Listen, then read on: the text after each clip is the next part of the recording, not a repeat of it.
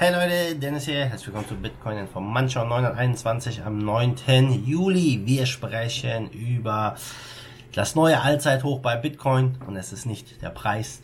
Dann über den Dogecoin-Kurs und die Explosion. Was ist, was steckt dahinter? Und einen massiven Einbruch bei Miet und Kreditzahlungen in den USA und den möglichen Konsequenzen. Wir starten mit dem Preis und ja, gestern waren wir noch bei 9,2 und dann gab es einen kleinen Jump nach oben, haben es fast auf die 9,5 geschafft.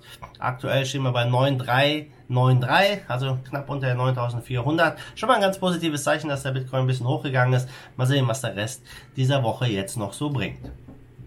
Kommen wir zum ersten Thema, das neue Allzeithoch bei Bitcoin es ist die Hodl Mentality. 66% aller BTC wurden seit einem Jahr nicht bewegt. Und das äh, ja, freut viele Bitcoin-Maximalisten, die Bitcoin als Wertaufbewahrungsmittel sehen, in der Hoffnung, dass es Gold ablöst.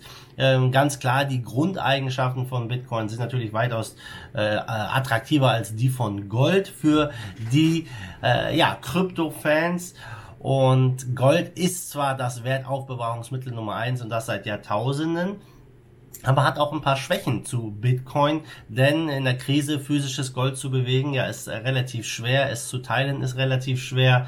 Äh, man weiß nicht, wie viel Gold es wirklich gibt, aber das hat ja, das ist eigentlich nicht so das große Problem. Aber ich glaube, so der Transport, das ist immer ein Problem. Und ja, Bitcoin behebt diese Probleme, ähm, aber natürlich das Vertrauen äh, von Bitcoin mit Gold zu vergleichen ist sehr schwierig. Gold genießt einfach Vertrauen, das seit Jahrtausenden bei Bitcoin. Ich glaube, da brauchen wir noch einige Jahre, um halt ein ähnliches hohen, hohes Vertrauen zu bekommen wie in Gold. Und es ist natürlich äh, für viele auch einfach schwer greifbar, ja, so ein digitales Gut. Und das ist letztendlich, glaube ich, aber nur eine Frage der Zeit, bis immer mehr Menschen ähm, das verstehen werden, denn wir sind in einem digitalen Zeitalter und dieser Trend wird sich weiter fortsetzen. Für viele ist Bitcoin jetzt schon ein Wertaufbewahrungsmittel, ja, wenn man sich vor allem die Hodl Mentality anguckt, die, die UTXO Age Distribution, ähm, das gibt da den äh, ja, Aufschluss über die äh, den Zeitpunkt, wann Bitcoins ausgegeben wurden, wann sie das letzte Mal bewegt wurden und diese Daten haben ein neues neues Allzeithoch der gehaltenen BTC erreicht. Und ähm, Anfang des Jahres war es, äh, das, äh, war es so, dass 63 Prozent aller Bitcoins länger als ein Jahr nicht mehr bewegt wurden, also über 11,5 Millionen Bitcoin. Mittlerweile ist die Anzahl der bewegten Bitcoins noch höher gestiegen, um weitere 3%, die liegt jetzt bei 66 Prozent und damit 12 Millionen Bitcoins wurden länger als ein Jahr nicht bewegt. Ähm, ja, viele glauben, das ist ein Zeichen der Zuversicht von Investoren, dass der Bitcoin-Kurs langfristig steigen wird. Ähm, auch der ganze Abverkauf in der Corona-Krise, ja, der hat nichts an der Situation und Verhalten der Investoren geändert. Und äh, klar, wenn die Leute halten, das verkleinert das Angebot auf dem Markt. Ähm, wir haben das Bitcoin-Halving, in ein paar Jahren haben wir das nächste Halving dann ist äh, ja Bitcoin knapper als Gold und äh, wird sich vielleicht äh, doch mehr als Wertaufbewahrungsmittel eignen. Ähm, auch das Interesse von privaten und institutionellen Anlegern zur Portfoliodiversifizierung tut sein Übriges und äh, immer mehr Menschen erkennen den Sinn und Zweck von Bitcoin. Bei uns ist das natürlich ein bisschen schwierig, aber bei uns äh, funktioniert äh, das Währungssystem und äh, ist eher ein Spekulationsobjekt hier für viele. Aber in anderen Ländern, wo die Währung wirklich rapide an Wert verliert, sieht das anders aus. Bei einer starken Inflation wird Bitcoin oft als die letzte Rettung angesehen und vielleicht kommt dieses Bewusstsein auch hier.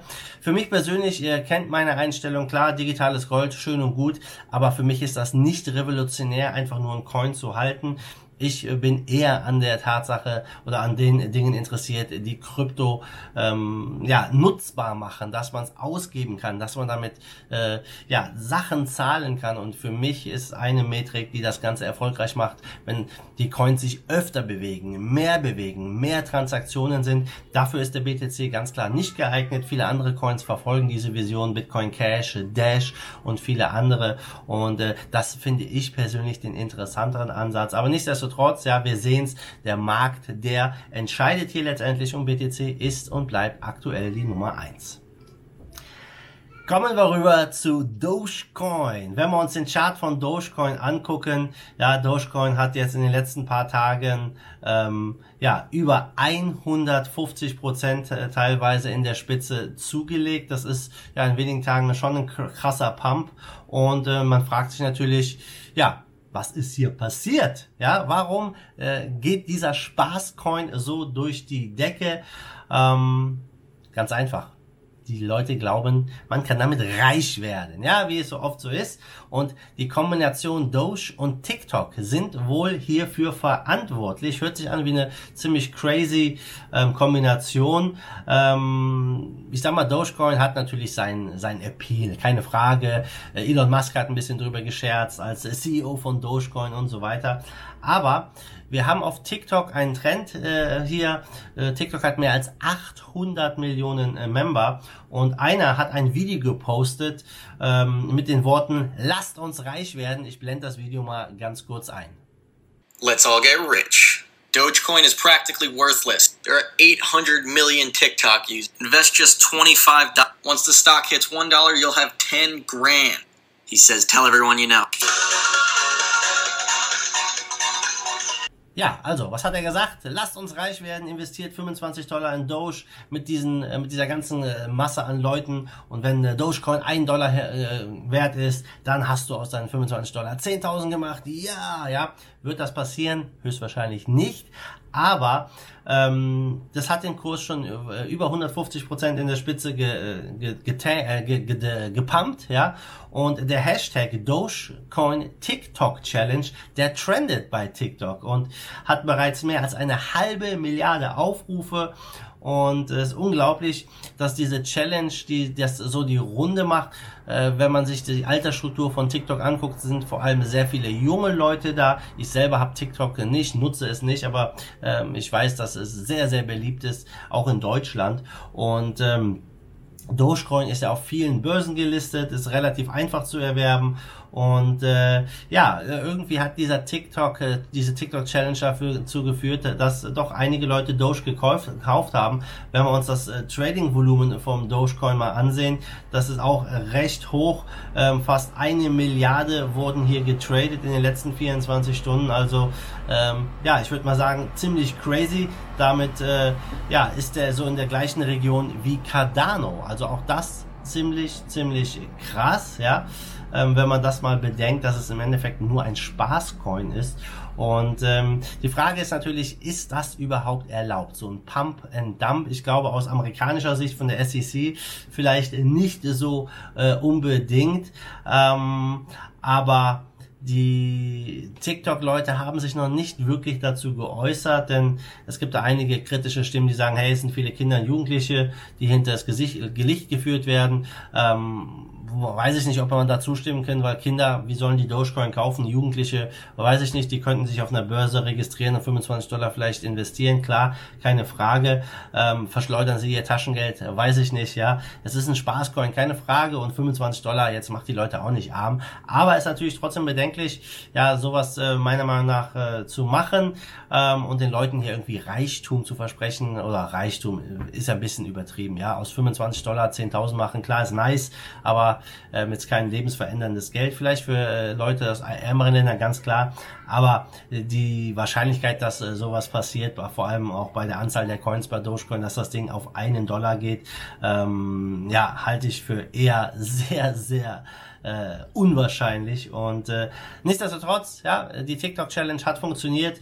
Ähm, Dogecoin hat einen Boom erlebt. Einige sind glücklich wahrscheinlich damit geworden, äh, mal ihr Geld verdoppelt zu haben. Aber für ein seriöses, langfristiges Investment, ob da Dogecoin sich durchsetzen kann, ich denke, es eher ähm, unwahrscheinlich. Aber Dogecoin ist vielleicht auch immer so ein, äh, ja, so ein Vorbote von der Alt-Season, von der Altcoin-Saison. Wenn wir uns die Bitcoin-Dominance angucken, die ist ja auch ähm, in den letzten Tagen weiter gesunken. Also wer weiß, was hier noch passiert.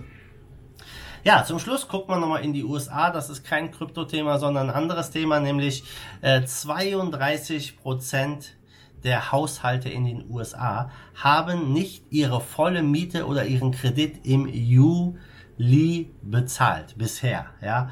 Und das ist eine unglaublich heftige äh, Nummer, wenn ihr mich fragt, dass ein Drittel der Leute ihre Miet- und Kreditzahlungen nicht voll leisten können. Das ist äh, einfach eine ganz klare Auswirkung der, ja, der, des Lockdowns und der Krise. Und äh, wenn man da mal wirklich drüber nachdenkt, ist es eine, eine riesige Katastrophe. Ähm, viele hoffen ja, dass jetzt äh, das mit dem Lockdown immer weiter gelockert wird. Andere, äh, da hört man wieder jetzt Sachen, ja, wir müssen, kommt ein zweiter Lockdown. In Serbien wurde es zum Beispiel verkündigt, da haben sie das Parlament gestürmt, da gab es Unruhen und äh, Demonstrationen.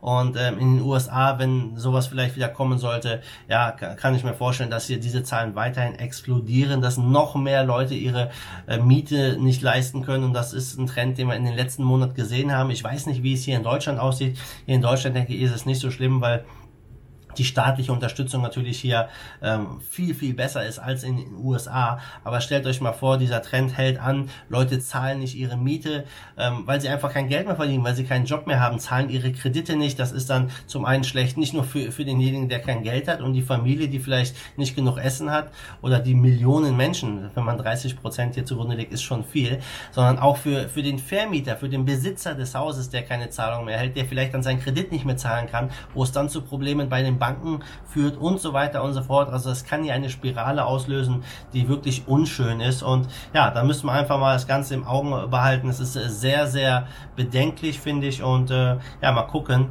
wie das sich hier weiterentwickelt.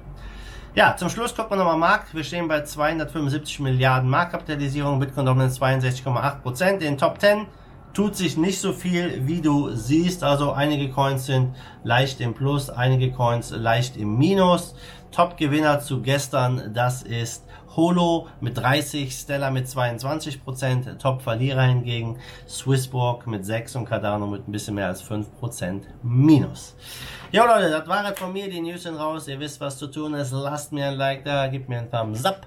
Und wir sehen uns morgen wieder in alter Frische. Bis dahin, wie immer, the Dude schwenkt den Hut. Der zweite Force of Evil in Bitcoin and Cryptocurrency we trust. Bam!